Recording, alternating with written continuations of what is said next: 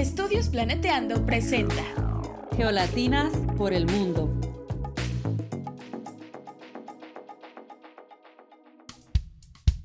Hola a todos, bienvenidos al podcast Geolatinas por el mundo.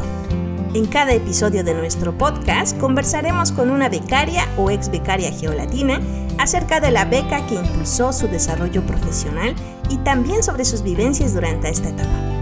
Bueno, lo no tan bueno y lo curioso de la experiencia. Les habla Grisel Jiménez, embajadora de Geolatinas en Bolivia, y pueden encontrarme en Twitter como arroba georockgris. Para los que nos acompañan por primera vez, Geolatinas, o por su nombre completo, Latinas in Earth and Planetary Science, es una organización circular de voluntarios dedicados a acoger, empoderar e inspirar latinas en geociencias. Y nos encontramos en constante crecimiento para ofrecer el mejor apoyo a nuestra comunidad. Si quieren saber un poco más de lo que hacemos y de nuestros nuevos proyectos, los invitamos a que revisen nuestra página y síganos en nuestras redes sociales. Estamos en Twitter como arroba geolatinas, Instagram como arroba geolatinasinsta, YouTube, Facebook y mucho más. Si alguna vez pensaste en estudiar en Estados Unidos, nuestra entrevista de hoy es para ti.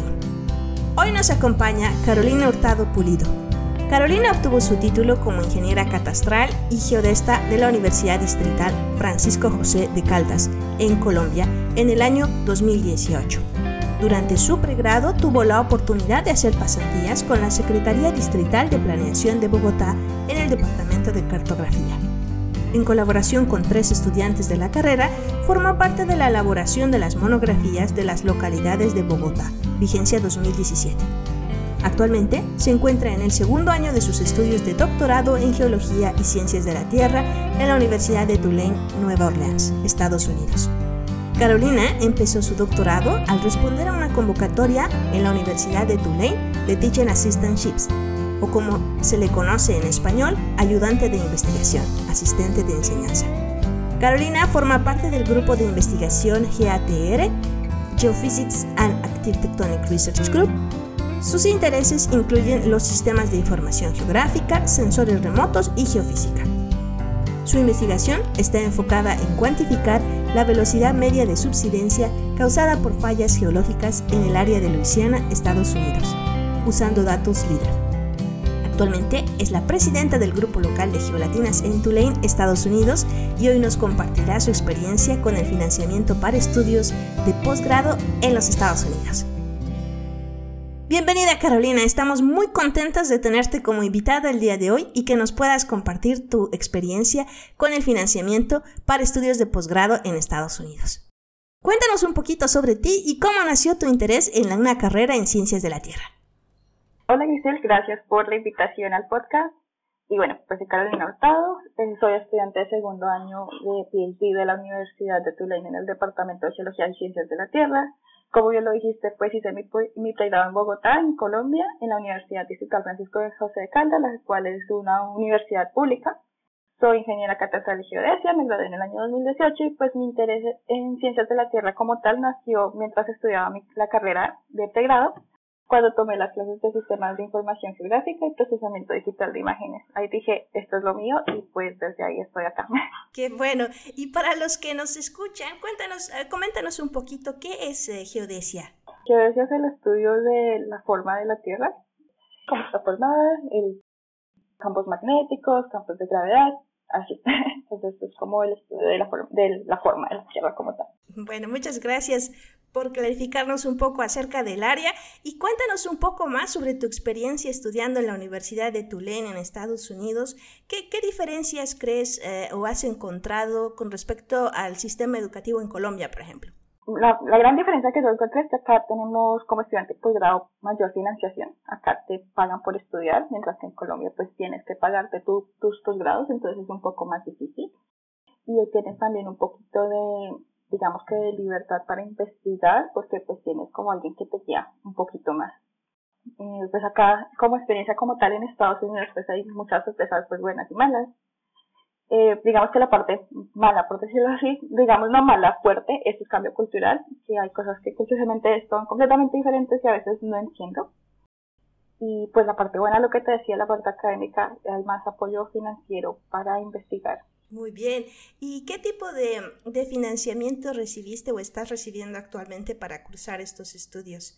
¿Y cuál es el proceso de aplicación para las personas que se encuentren interesadas en aplicar? Ok, yo entré a Tulane como TEA, o sea, Teaching Assistant. Entonces la universidad lo que hace es abrir cada año una convocatoria entonces, bueno, una convocatoria donde ellos ponen en su página web eh, que, están recibiendo estudiantes para estudiar, para estudiar doctorados o maestría y pues tienes que cumplir simplemente con algunos requisitos. Entonces son como cartas de recomendación, de recomendación de tus profesores de posgrado, de pregrado o maestría de tus últimos estudios. En mi caso fueron tres. El examen de GRE, en a mí yo tuve que presentar ese examen, pero ahorita la universidad, en algunos casos, esa universidad está diciendo que no lo necesita, o al menos mi departamento, entonces eso depende de qué universidad vayas. Muchas universidades todavía lo piden, y tu ley en mi departamento ya no lo está pidiendo. El certificado de notas del último, del último año académico, y sí, con tus notas, simplemente, eh, una carta describiendo pues tus intereses que quieres investigar, eh, con quién quisieras investigar, si también puedes incluir eso y pues por qué. Eh, si tú no eres nativo de inglés, si no hablas inglés como persona nativa, entonces tienes que presentar el TOEFL o el IELTS. El IELTS. Y pues eh, otro requisito que ellos dicen ahí, no en todos los departamentos lo, lo ponen, es hablar con profesor, con algún profesor con el cual quieras investigar antes, con eso pues ya tienes un poquito más de idea de qué vas a hacer si entras a estudiar a la universidad. Entonces es muy importante mm, inicialmente conversar con el profesor, eh, con el futuro supervisor o supervisora, ¿verdad? Sí, es bien importante porque esa persona te va a impulsar en tu proceso de entrada a la universidad. O sea, si no tienes a esa persona de apoyo, pues va a estar un poquito como qué va a hacer y con quién lo va a hacer. Entonces, es un poco más complicado. Perfecto, gracias. ¿Y cuál crees que fue la clave para lograr recibir el financiamiento? Eh, bueno, eh, diría que hablar con el profesor es algo muy importante, lo que te dije. Y acá, por lo menos en mi departamento de Geología y Ciencias de la Tierra, es importante saber cómo qué vas a hacer desde el principio porque los proyectos en geología son largos. Entonces, hablar con el profesor con el que, cual planeas trabajar y el inglés.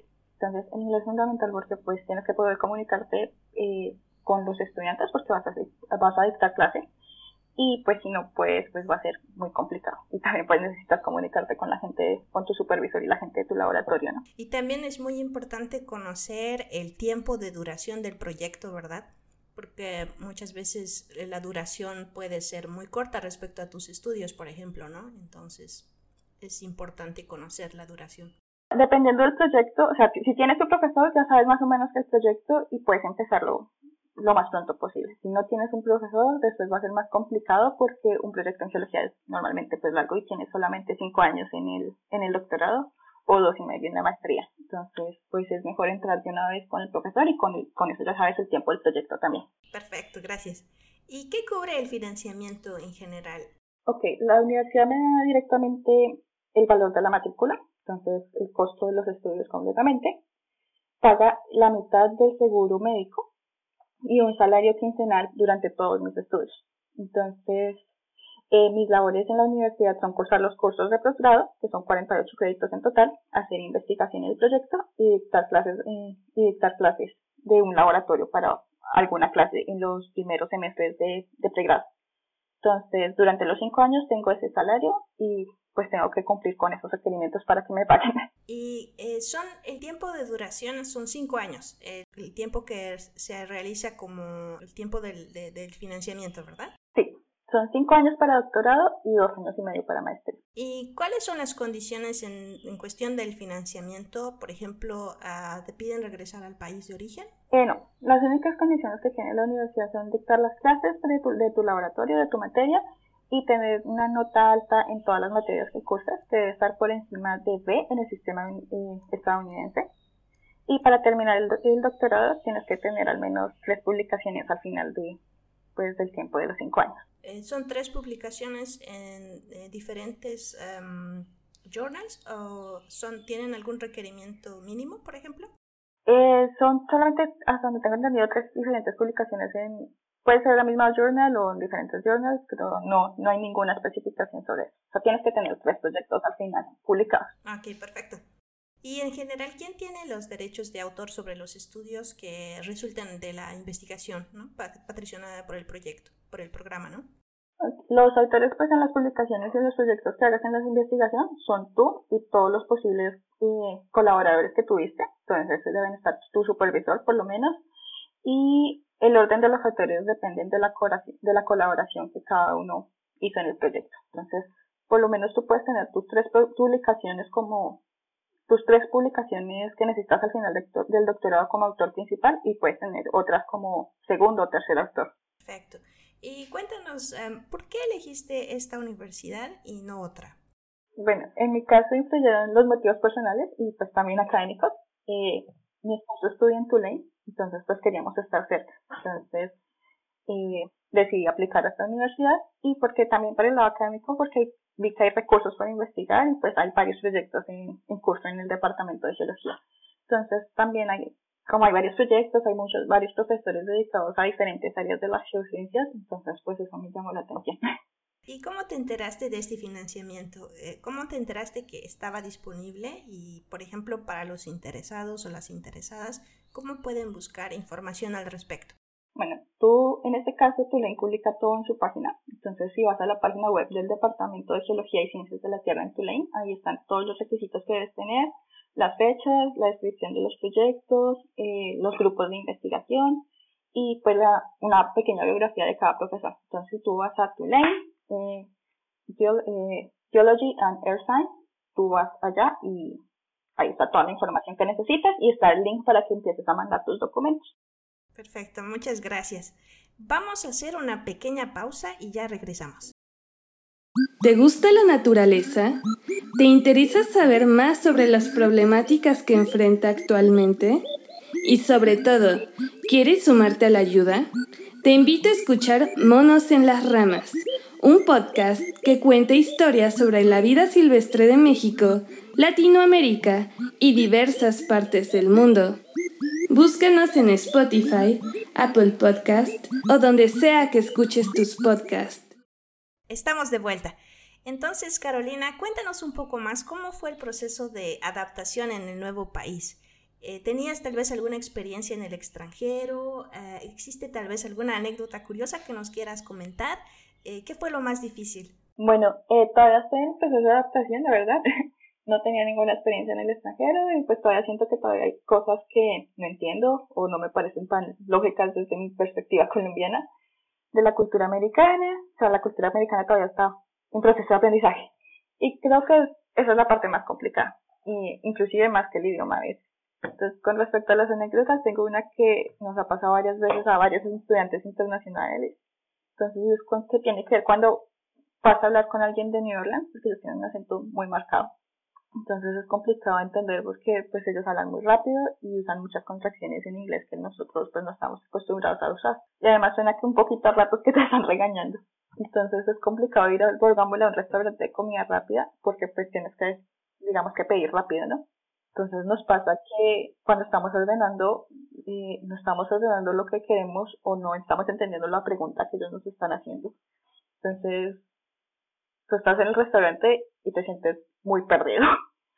y a varios le ha pasado. Pero pues luego te vas acostumbrando al acento y te das cuenta que las personas pues nativas de New Orleans están realmente siendo muy amables aunque tengan un acento marcado y ya simplemente te acostumbras y te acostumbras a pedir lo que tienes que pedir. Sí, imagino que el acento en varios lugares y bueno, en varios países también es una es un desafío al inicio, pero como buena geolatina lograste superar este este reto también, ¿no? Y bueno, la adaptación es muy importante en cualquier país a donde, donde vayamos. Muy bien, Carolina, muchas gracias. ¿Y qué consejos puedes brindar para que eh, la aplicación sea exitosa? Bueno, el primer consejo es primero hablar con los posibles supervisores, con las personas, con los profesores con los cuales tú quieras trabajar. Entonces, creo que si no has hablado con ningún profesor antes de enviar la solicitud, probablemente no pases en, por lo menos en este departamento eh, porque no van a saber que, no, no, los profesores no van a saber a qué proyecto asignarte. Entonces, esa es la cosa. Además, si no saben quién eres, ni en qué proyecto estás interesado, entonces no vas a ser, digamos, que llamativo para, para ellos. Porque además probablemente otros estudiantes ya a, ya van a haber hablado con, con los profesores, entonces es ellos ya tienen sus estudiantes a quien elegir.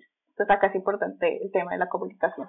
Entonces es muy, muy importante, recalcamos para todos los aplicantes que deben contactar al profesor o a profesora en la universidad, ¿no? De acuerdo a los intereses em, eh, académicos en las áreas en las que ellos quieran trabajar, ¿verdad? ¿Y cuáles son las ventajas de que tú consideras que es obtener un grado universitario en el extranjero, en este caso en los Estados Unidos? Bueno, pues en principio estudiar en el exterior te pagan por estudiar. En Colombia pues no hubiera podido tener, no, podía, no hubiera podido financiar mis estudios de posgrado y pues hay, hay pocas oportunidades de becas de posgrado dentro del país. Siempre, o sea, nunca me encontré.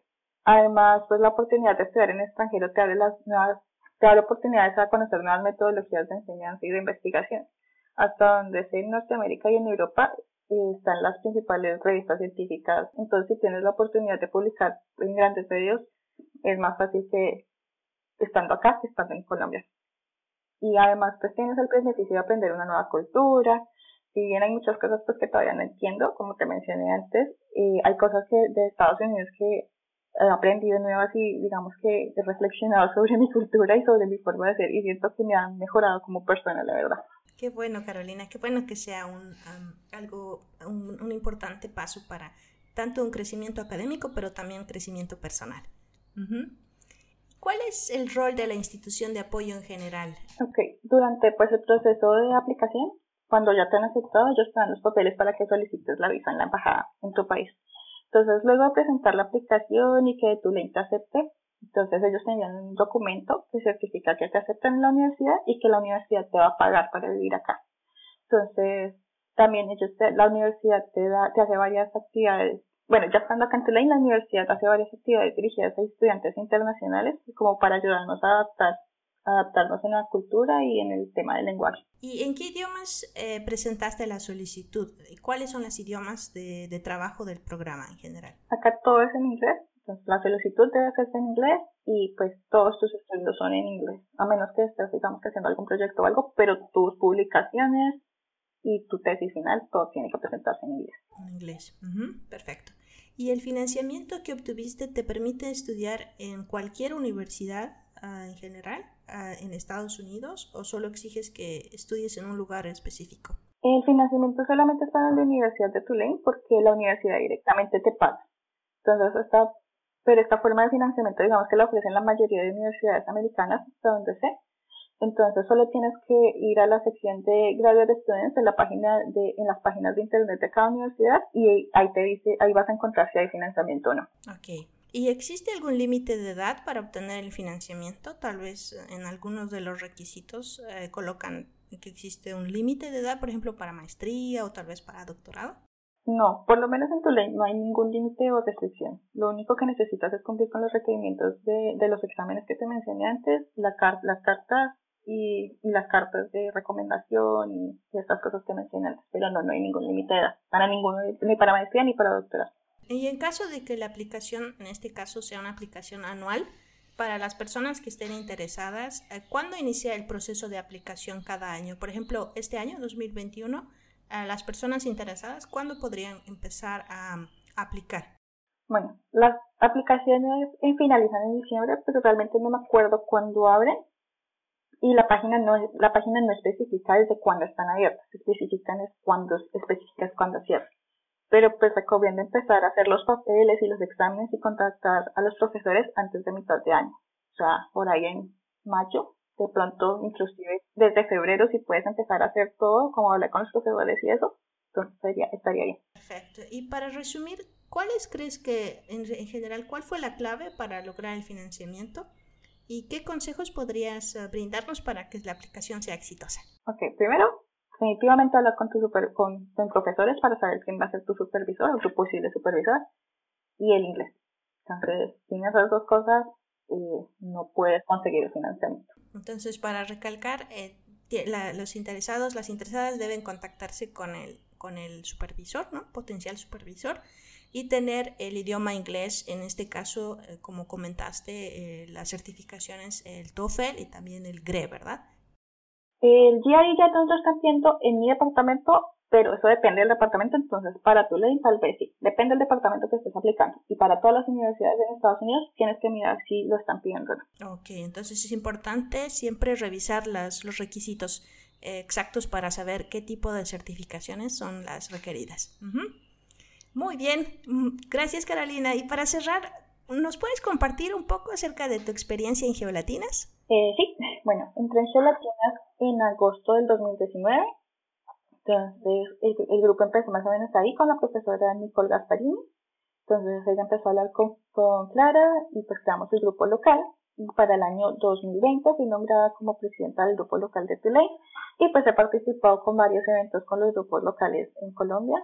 Entonces, y con una fundación llamada Jaico. Entonces, eh, nosotras lo que hacemos como grupo local, las actividades que hemos hecho, eh, digamos que compartir un poquito de nuestro conocimiento de ciencias con los niños, con niños de New Orleans. Entonces la Universidad de Tulane organiza algunos eventos donde los grupos de la universidad como gelatinas podemos eh, hacer pequeños talleres para niños. Entonces hemos hecho en el, en el grupo local, hemos hecho algunas entrevistas eh, con la Universidad de Tulane y dentro de mismos eventos de gelatinas. Entonces, pues digamos, Geolatinas es muy dinámico y abre muchas oportunidades a diferentes actividades. Perfecto, estamos muy contentas de saber y conocer todas tus actividades en Geolatinas.